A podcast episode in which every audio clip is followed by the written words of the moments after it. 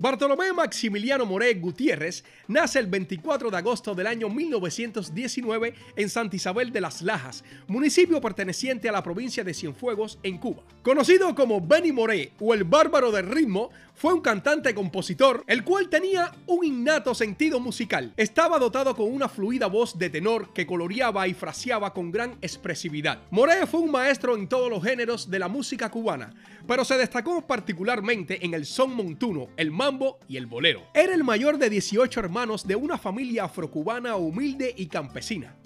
Se dice que su tatarabuelo materno, Gundo, era el descendiente del rey de una tribu del Congo que fue capturado a los nueve años por un traficante de esclavos. El mismo fue vendido al propietario de una plantación cubana llamado Ramón Paredes. Gundo pasó a llamarse entonces Tarramón Gundo Paredes. El mismo fue emancipado y murió como liberto a la edad de 94 años. El apellido del tatarabuelo materno se conservó por ser todas las ascendientes maternas de Moré. Bartolomé aprendió a tocar la guitarra en su infancia. Según el testimonio de su madre Virginia Moré, se fabricó su primer instrumento a la edad de los 6 años con una tabla y un carrete de hilo. A los 16 años, en 1935, formó parte de su primer conjunto musical.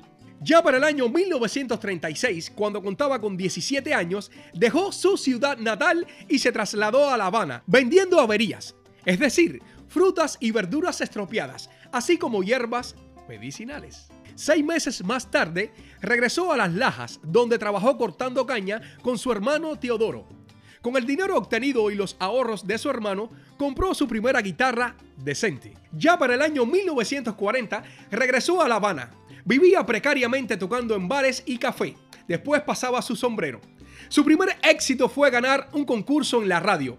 En los primeros años 40, la emisora de radio CMQ tenía un programa llamado Corte Suprema del Arte, cuyos ganadores eran contratados y se les daba la posibilidad de grabar y cantar sus canciones. Los perdedores eran interrumpidos con el sonido de una campana sin dejarles terminar su actuación. En su primera aparición, la campana sonó apenas Benny Moré había empezado a cantar. Sin embargo, volvió a competir más tarde y obtuvo el primer premio. Moré consiguió de esta manera ganarse el primer trabajo estable con el conjunto Cauto, liderado por el mozo Borgella. Posteriormente también con éxito grabó en la emisora CMZ con el sexteto Fígaro de Lázaro Cordero.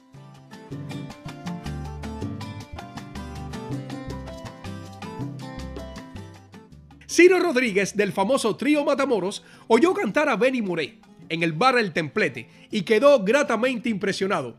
Poco después, a causa de una indisposición de Miguel Matamoros, poco antes de su actuación, Borgella envió a Benny Moré para sustituirlo. Tras esta incorporación poco menos que casual, Benny permanecería ligado durante años a los Matamoros, con los que realizó numerosas grabaciones.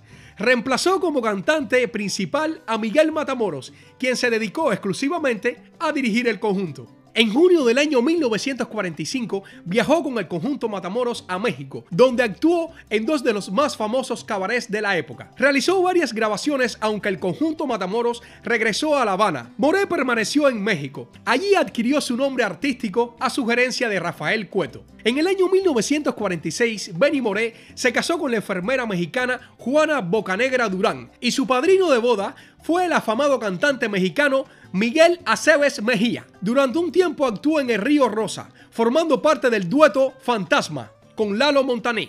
También en esta época grabó para la compañía discográfica RCA Víctor los temas de Me voy el pueblo y Desdichado, junto a la orquesta de Mariano Mercerón. Con Damaso Pérez Prado grabó Bárbara Batirí, Mambo, Viejo Cañengo, El Suave, María Cristina, Pachito entre otros temas. Con Pérez Prado grabó también Dolor Carabalí, que el propio Benny Moré consideraba su mejor grabación con el rey del mambo y nunca quiso volver a grabar. A finales de 1950 regresó a Cuba. Aunque era una estrella en varios países latinoamericanos como México, Panamá, Colombia, Brasil y Puerto Rico, apenas era conocido en su patria. La canción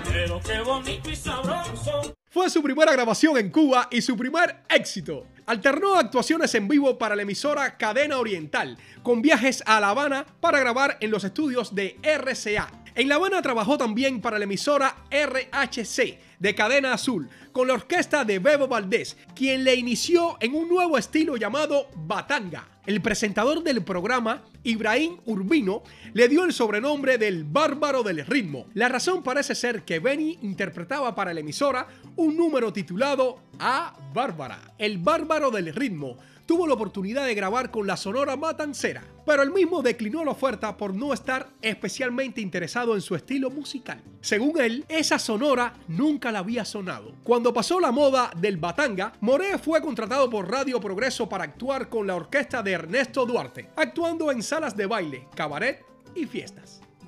Para el año 1952 grabó con la Orquesta Aragón de Cienfuegos, a la que ayudó a introducirse en el mundo musical habanero. Rompió relaciones con Ernesto Duarte cuando descubrió que éste evitaba llevarle a sus actuaciones los sábados y domingos por ser negro. De esta manera, decidió formar su propia orquesta, la Banda Gigante. La primera actuación de dicha orquesta tuvo lugar en el programa Cascabel Escandado de la emisora CMQ. Cabe destacar que la banda, aunque con más de 40 músicos, contaba con una organización melódica única en su tipo, además de que contaban con el talento de saber improvisar, al momento de que su director Benny Moré lo decidía.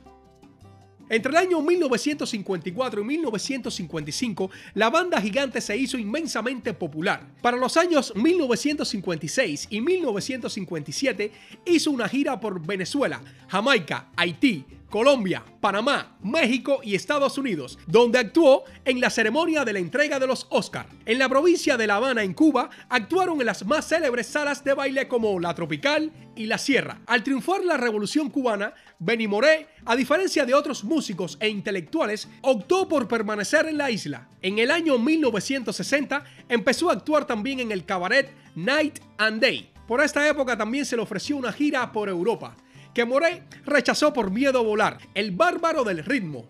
Murió en Cuba un 19 de febrero de 1963 a causa de cirrosis hepática. Como homenaje, Benny Moré aparece como personaje dentro de la novela La isla de los amores infinitos, de la escritora cubana Daina Chaviano, quien además concluye su novela con un capítulo titulado Hoy como ayer, una de las mejores interpretaciones de quien fue llamado el sonero mayor de Cuba, aunque también era conocido como el bárbaro del ritmo. También en el año 2006 salió la película El Benny, que es una ficción sobre la vida de Moré.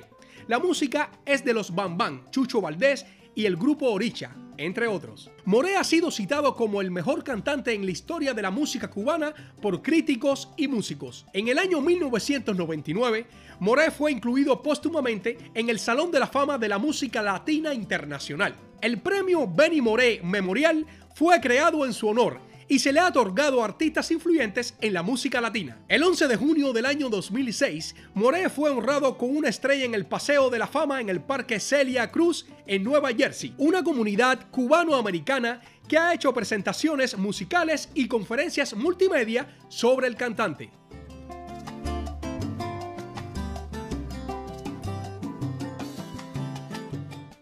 Y hasta aquí este programa de biografía urbana dedicado hoy al bárbaro del ritmo Benny Moré. Recuerde que si su día le va mal es porque no está suscrito a este canal. ¡Nos vemos!